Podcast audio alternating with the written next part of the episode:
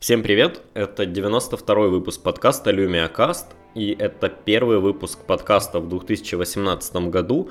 И перед тем, как записывать подкаст, я так вот ну, вспоминал какие-то прошлые года, выпуски и все такое. И вспомнил, что почти всегда э, так получается, что первый выпуск в году, ну, может не первый, но один из первых выпусков в году, он всегда о CES, потому что она как раз примерно в это время проходит, появляются какие-то первые новости, есть вроде бы как о чем поговорить. А в этом году я вот наблюдаю за CES, и, честно говоря, ничего интересного реально, ну, как бы подметить не могу даже. А, да, вроде бы там Dell новый XPS показали, но это тот же самый старый XPS, у которого просто переместили камеру на центр, на центр экрана, чтобы э, добавить возможность Windows Hello. Ну, ну, то есть вот это все, что я могу отметить. Э, видел кучу каких-то там устройств для типа умного дома, умных выключателей, лампочек, вот этого всего, э, которые ча- частенько слишком дорогие или не подходят для нашего рынка, или же выглядят убого. Хотя вот из не убого выглядящих стоило бы отметить, наверное, новый умный термостат с картаной, он действительно выглядит круто, но правда я не знаю, зачем он такой в принципе нужен. Uh, у нас, во-первых, термостаты не популярны, но даже там в Штатах, мне кажется, нестовский термостат, он стал таким стандартом, да, и, ну, как бы я не знаю, нужно ли, чтобы на термостате было что-то, кроме термостата, и в том числе и картана. И вот я по этой самой причине, по причине того, что на CES сейчас ни хрена толком не происходит, да и в принципе в индустрии, если посмотреть, э, мало чего супер интересного происходит. Э, она, ну как бы, она не то чтобы стагнирует, да, я не хочу сказать, но все полная жопа и упадок, э, потому что в любой момент это может поменяться, может появиться что-то очень новое и крутое, но точно не сейчас и точно в этом году мне нечего сказать про CES. Да и я думаю, что это далеко не самая важная и главная новость на сегодня, э, потому что мы все прекрасно понимаем, и думаю, вы слышали, что главной новостью сейчас является э, уязвимость Meltdown и Spectre, ну и вообще те уязвимости, которые не так давно нашли ребята из Гугла в процессорах. И в том, как в принципе мы Э, мы, я имею в виду, мы как человечество, э, в том, в том, как мы проектируем, разрабатываем процессоры. И вот именно о этой теме я хотел бы сегодня поговорить. И, кстати, не только о ней, потому что перед тем, как стало известно про эти самые две большие уязвимости в процессорах, одной из тем, которые я добавлял к подкасту, была о том, что Э, группа исследователей и специалистов по безопасности нашли уязвимость в э, движках автозаполнения в браузере, которые позволяют злоумышленникам э, частенько получить доступ к вашему имейлу, ну и иногда паролю. А, как это работает? Дело в том, что злоумышленникам достаточно разместить у себя на сайте форму автозаполнения какого-нибудь там Facebook, Google, еще чего-нибудь, сделать ее размером 1 пиксель на 1 пиксель и поставить, не знаю, в левый нижний угол куда-нибудь, после чего браузер э, попытается заполнить это окно, если пароль и почта для этого сервиса у вас сохранены в браузере, и браузер будет подставлять их, чтобы заполнить веб-форму, и каким-то там хаком, я не знаю точного э, технического способа, но я думаю, что если погуглить, можно его найти. Э, злоумышленник может получить из вот этого автозаполнения вашу почту и пароль. Не всегда, по-моему, пароль, это уже зависит от там провайдера самого, э, я имею в виду провайдера учетных записей, и там браузеры и так далее, но именно почту э, вашу получить для того, чтобы, не знаю, использовать ее в рекламных целях или там спамить письмами, э, они могут. Правда, насколько, я, насколько известно, э, вроде как они получают даже не совсем почту напрямую, а хэш, просто для того, чтобы, ну, то есть, они получают, э, злоумышленник получает на своей стороне хэш, который он потом может опять превратить в почту, э, просто для того, чтобы, не знаю, какие-нибудь очень-очень хитрые люди, которые мониторят свой трафик, э, не заметили, что куда-то уходит их почта, да, чтобы мониторинги трафика это не отслеживали. Ну, ушел какой-то хэш, ну, мало ли, какой там может хэш уйти, а в нем, в общем-то, почта и пароль. И единственный способ, по сути, бороться с этим сейчас, да, я думаю, что в будущем придумают какой-нибудь новый стандарт в HTML5 или где-нибудь э, в, в принципе, в стандартах веба, что-то что придумают, возможно, какой-нибудь OAuth 3.0 или еще что-то такое, но единственный способ не подставиться под этот удар сейчас, это отключить автозаполнение в браузере и вбивать пароли, почту руками. Э, другой, в принципе, вполне нормальный способ, как можно э, и избавиться от этой уязвимости и, ну, в общем-то, себе немножко облегчить жизнь, э, чтобы не вбивать каждый раз в почту пароль, это использовать паспорт менеджер. Но с паспорт менеджером нужно быть аккуратным. Вот почему. Собственно, паспорт-менеджеры, они по тому же самому принципу, да, видят веб-форму, которая у них где-то сохранена, и подставляют в них почту и пароли, потому, скорее всего, можно точно так же получить эти данные. Но есть одно большое отличие. Браузер подставляет вашу почту и пароль автоматически. То есть, если у вас включено автоматическое подставление пароля, он ничего не спрашивая, не вываливая никакой диалог, тут же подставит их и привет. А, паспорт-менеджеры чаще всего, ну какой-нибудь OnePass, они э, запрашивают ваше разрешение на подставление почты и пароля.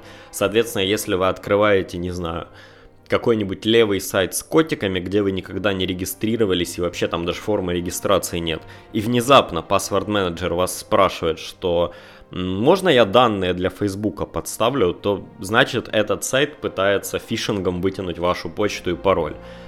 Конечно, можно по неаккуратности нажать «да, давай» или я думаю, что злоумышленник может как-то примерно сделать веб-сайт какой-то, да, который будет, не знаю, напоминать Facebook чем-то или Gmail, да, или, ну, как-то Э, в общем-то, раньше уже, да, бывали случаи, когда кто-то умудрялся отрендерить э, страничку таким образом, что ее фиг отличишь от того же Gmail, там, и даже как-то умудрялись э, там обернуть это все в какую-то другую веб-морду, чтобы нельзя было просто глянув в адресную строку понять, что идет что-то не так. И, ну, то есть скажем так, злоумышленник всегда найдет способ, и э, в случае с паспорт-менеджером да, нужно быть аккуратным, но, по крайней мере, не нужно запоминать все эти адские пароли, и если у вас OnePassword, я, насколько я помню, он умеет э, менять пароли автоматически, еще что-то такое делать, то есть можно как бы, даже если вы случайно нажали «да», быстренько пойти и сгенерить новый пароль для сервиса, ну... Но, конечно, самый железобетонный способ это просто пойти в настройки вашего браузера и выключить автозаполнение формы.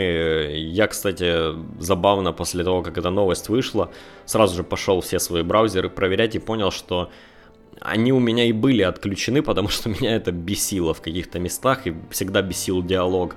А хотите ли вы сохранить пароль?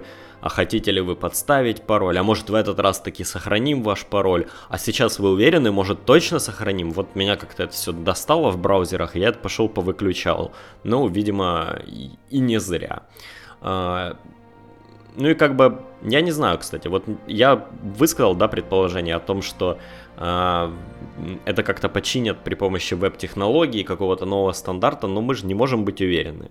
И, не знаю, вполне может быть так, что просто из браузеров когда-нибудь вырежут эту фичу, э, потому что это реально достаточно сильная, я бы сказал, не угроза, но такой сильный удар по безопасности. Плюс, э, я, насколько я понимаю, эта штуковина как-то базируется вокруг э, вокруг рекламных движков вебных, ну, вся, я не уверен, что там AdWords или еще что-то такое.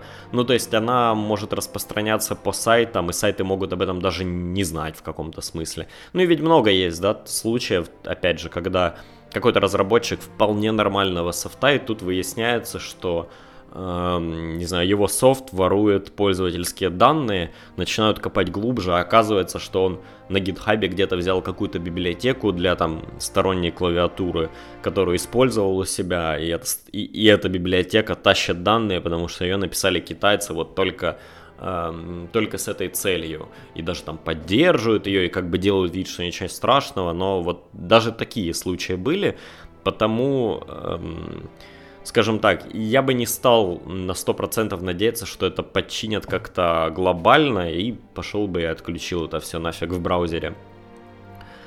А, но это... Но вот эта новость, да, я хотел как бы на ней заострить внимание, когда готовился к под... Не готовился, а когда думал, о чем же будет следующий подкаст. Но Э, новость касательно уязвимости Meltdown и Spectre, она просто переплевывает эту штуку. Все в миг забыли о этой дырке и начали тут же обсуждать э, проблему Meltdown и Spectre, проблему, точнее даже уязвимость, которую нашли в процессорах. И я сейчас специально не говорю о процессорах Intel, потому что Э, изначально считалось, что эта дырка есть только в, в интеловских процессорах, но, как выяснилось позже, не только там, и э, некоторые, не, некоторые варианты того, как можно получить какие-то ваши данные или ключи шифрования или еще что-то такое, э, смогли повторить и на процессорах AMD, и на Qualcomm'овских, и где только не нашли. Uh, вообще история какая? У Google, кто не знает, есть свое подразделение, оно называется Google Project Zero, по-моему. Uh, это ребята, которые занимаются исследованием проблем безопасности и, в принципе, безопасностью, не знаю, ПК, смартфонов, всего вот, всего, что нас uh, не знаю, всего, что дает нам доступ в интернет, всего, чем мы пользуемся каждый день. Ну, то есть, это такое подразделение, которое ищет дыры, и иногда, честно говоря, мне кажется, они ну, их Google использует как некий механизм давления на другие компании, да, и на тот же Microsoft, кстати. А, иногда эти ребята делают что-то очень-очень важное, и важное в плане для индустрии в целом. я думаю, что вот нахождение этих двух дыр, это реально важное для индустрии в целом событие, пускай оно и не, ну, не очень позитивное. А, в общем-то, эти ребята всегда, когда находят какую-то дыру, они сообщают об этом а, производителю или вендору софта или еще кому-то. В этом случае они нашли дыру на интеловских процессорах, тут же собрались вместе там Intel, а, по-моему, там Microsoft, еще кто-то. Ну, то есть это не, скорее, не одна какая-то организация, это достаточно, э, э, это группа организаций, которые чаще всего собираются, чтобы понять, как устранить эту дыру и не дать ее ход дальше. Плюс важно собирать этих людей вместе, потому что они, ну, как я понимаю, подписывают документы о неразглашении, соответственно, злоумышленники не могут получить э, информацию, не, получат, скорее, информацию от э, первых лиц. Ну, могут, конечно, получить, но за это кого-то накажут, и это, откровенно говоря, никому не надо. Э, и так уж сложилось, что э, после того, как э, Google нашли эту дыру на интеловских процессорах, эта информация в каком-то виде утекла. То есть э, утек тот факт, что да, на интеловских процессорах есть дырка, начали об этом все трубить вокруг, но дело в том, что утекла только часть информации про часть экспериментов через кого-то, ну никто не знает через кого, и не утекла часть данных, которая касалась процессора AMD и так далее. А, при этом эти же, ну, в принципе, принято так в индустрии, и Google Project Zero, они соответствуют этому стандарту. Есть такое понимание, что не нужно разглашать о дырке э, в массы раньше, чем, по-моему, 90 дней. Да, они, по-моему, дают на закрытие дыры 90 дней, потом сообщают э, на весь мир об этом, что вот была такая дыра, починили, не починили и так далее.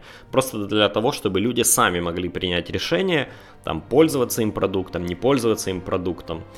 И так вот сложилось, что поскольку часть данных про Intel утекла, основной удар приняли именно Intel. И AMD даже смеялись, говорили, наши процессоры этому не подвержены, мы вообще крутые.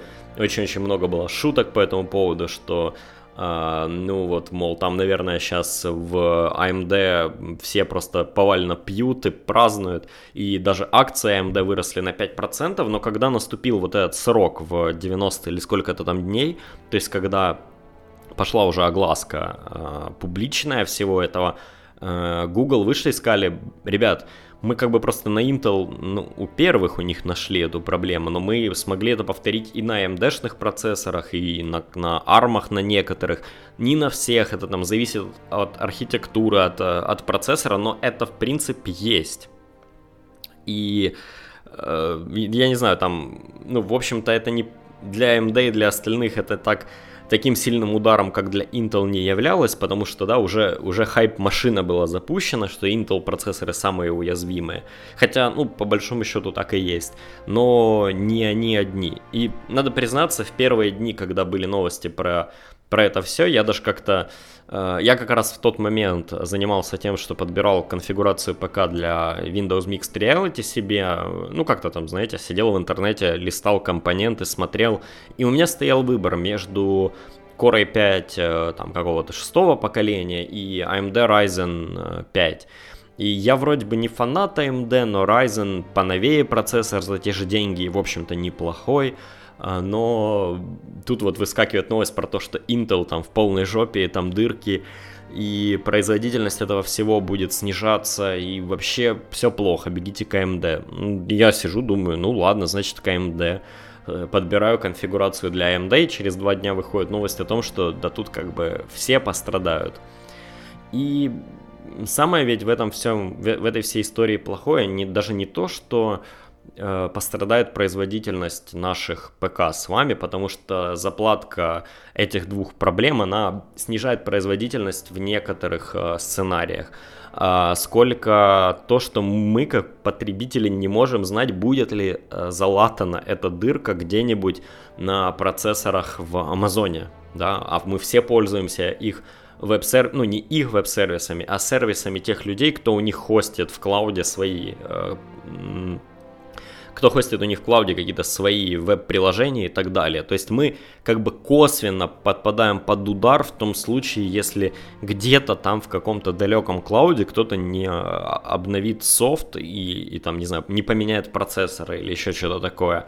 А, Microsoft начали выпускать заплатку для уязвимости Meltdown, вот ровно в тот день, когда Google публично о ней заявили. Я так понимаю, идея в том, что они не делают, а, не выпускают заплатку раньше, чтобы злоумышленники не посмотрели на апдейт винды, не поняли из него, где есть дыра, да, потому они делают это ровно в тот же день, и в тот же день они выкатили обновление для эйжеровских машин у себя, и много виртуальных машин э, упало.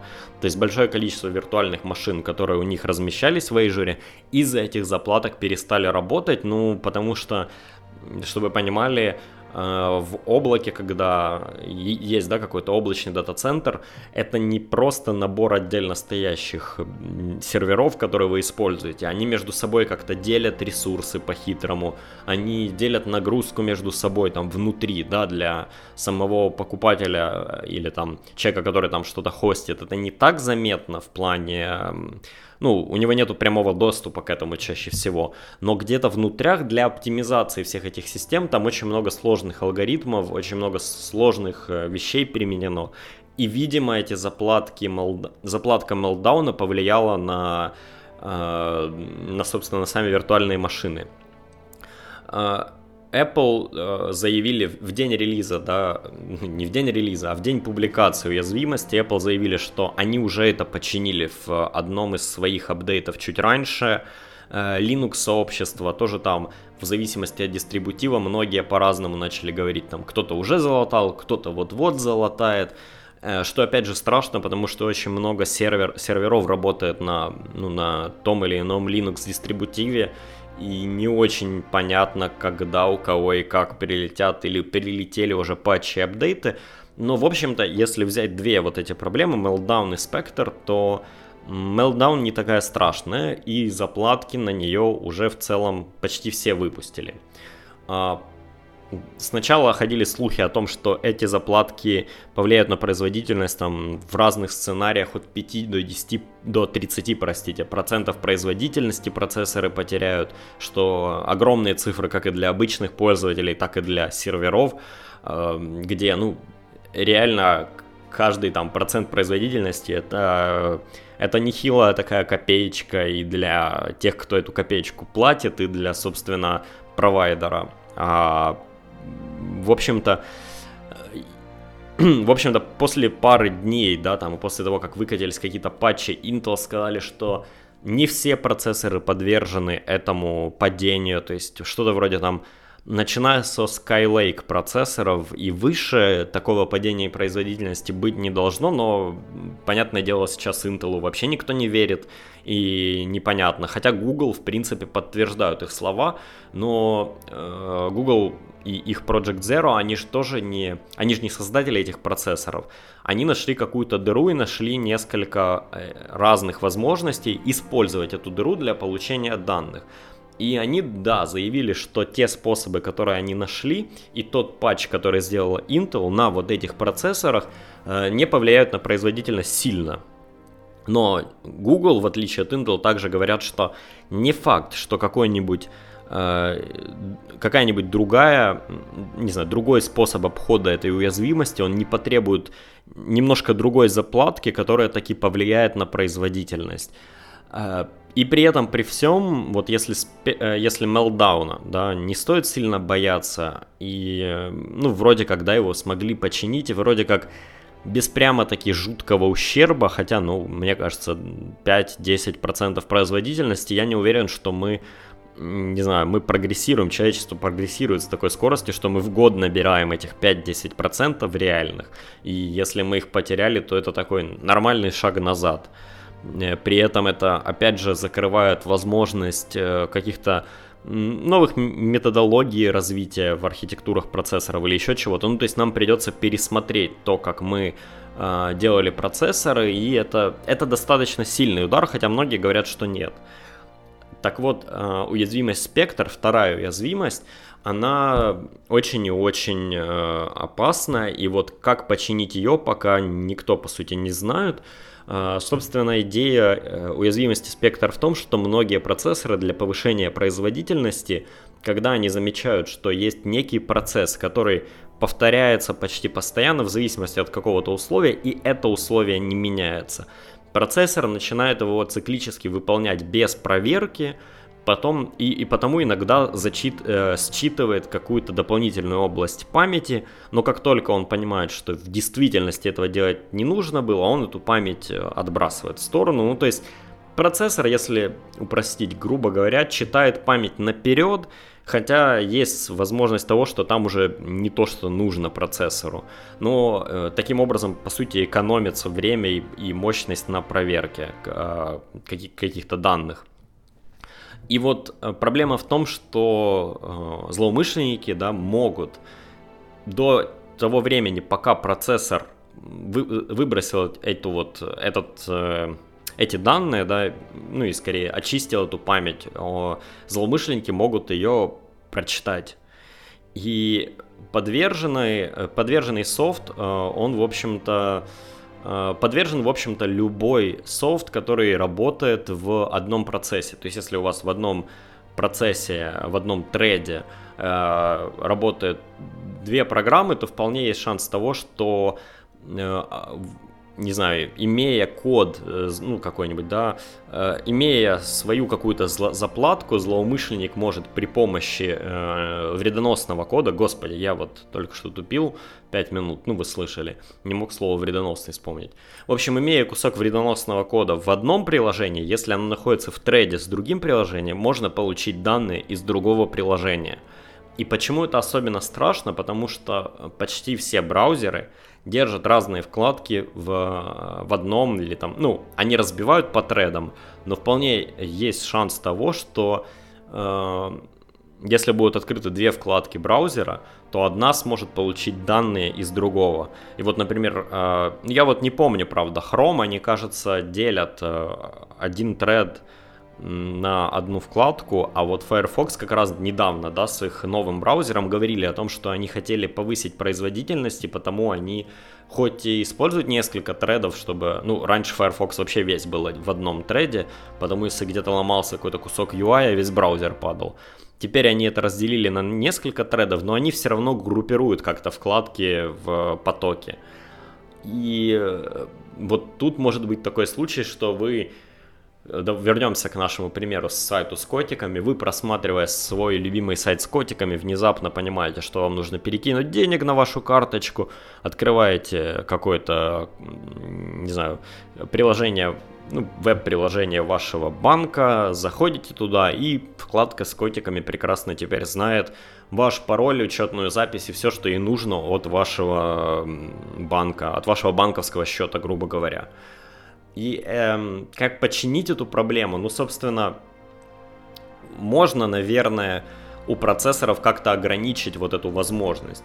Но это как раз отбросит процессоры, ну, как бы по, ладно, словам фаталистов, это отбросит развитие процессоров лет на 10 назад, потому что самое страшное, что вот эти вот так, такого рода архитектура, да, казалось бы, она считалась вполне себе безопасной и была придумана еще очень-очень давно. Ну, то есть, а сейчас уже научились, зная вот эти дыры, есть какой-то чувак, который смог использовать э, уязвимость спектр из JavaScript. То есть, вот что самое страшное. Вроде бы как все это звучит, да, очень и очень, ну, не то чтобы заумно, да, но процессоры, треды какие-то. Кажется, что нужно там чуть ли не на ассемблере что-то ваять. А вот реально есть человек, который смог использовать эту дыру из JavaScript, которую, ну, может загрузить э, который может загрузить любая вкладка вашего браузера, вы даже об этом не будете знать. И вот это в спектр самое страшное, то что э, процессоры настолько стали сложные, что мы уже, ну, в каком-то смысле перестаем их понимать, перестаем понимать, как они работают, и всплывают вот эти легаси дыры из древности. Есть даже целое движение, но оно, в принципе, не супер популярно, я не помню. Почему-то у меня вылетело из головы, как называется э, архитектура процессоров, за которой они топят. Но это что-то из серии движение за open архитектуру процессора. Ведь сейчас, если посмотреть на те же процессоры AMD, Intel, там все закрыто, оно обложено и патентами, и э, правом на Тьфу ты, ну ты забыл. Ну, в общем-то, есть лицензионные соглашения, и это не разглашается, это не открытый продукт, это не open source код какой-нибудь, который можно посмотреть. И вот есть целое, ну как бы, я не могу назвать это организацией, но есть такое движение, которое выступает за то, чтобы сделать новую, более простую архитектуру процессоров, но open source, за которую сможет следить само комьюнити.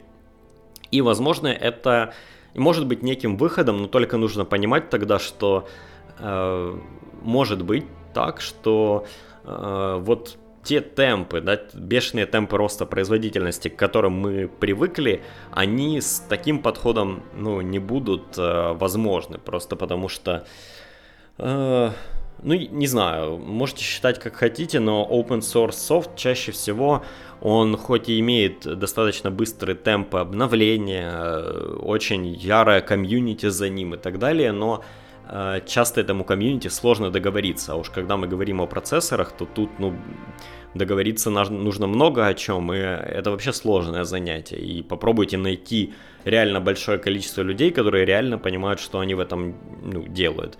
Я больше чем уверен, что как раз огромное количество таких людей уже давным-давно работают в AMD, в Intel, в Nvidia и в больших компаниях. А, другой же подход, который, мне кажется, мог бы помочь человечеству, в общем-то, избежать таких проблем, но это уже в каком-то смысле научная фантастика и мои выдумки. Я думал, в общем-то, как, как мы могли бы избежать вот этой проблемы того, что э, мы переусложняем процессоры, при этом, скорее как, мы переусложняем архитектуру процессоров для того, чтобы выиграть какие-то пару процентов производительности, и при этом понима не понимаем, что мы сделали какую-то ужасную уязвимость в процессоре. Так вот, я думаю, что один из выходов, который мы могли бы применить, это использовать машинное обучение реально для построения архитектуры процессоров.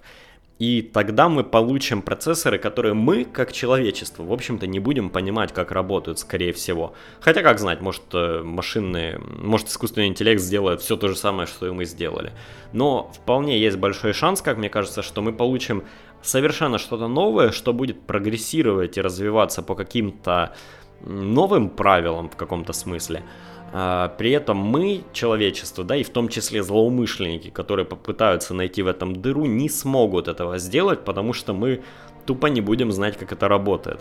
Это, конечно, звучит страшно, это звучит как такой огромный черный ящик, ну то есть давайте машине дадим делать машину, а потом будем все ней пользоваться, хотя мы не знаем, как она работает. И в каком-то смысле это звучит как магия, но не зря говорят, что как в какой-то момент технология становится настолько развитой, что для людей это выглядит как магия, да, возможно, вот этот подход ну, такой, мой выдуманный подход, да, вот этот вот с машинным обучением, он мог бы предотвратить в будущем такие проблемы.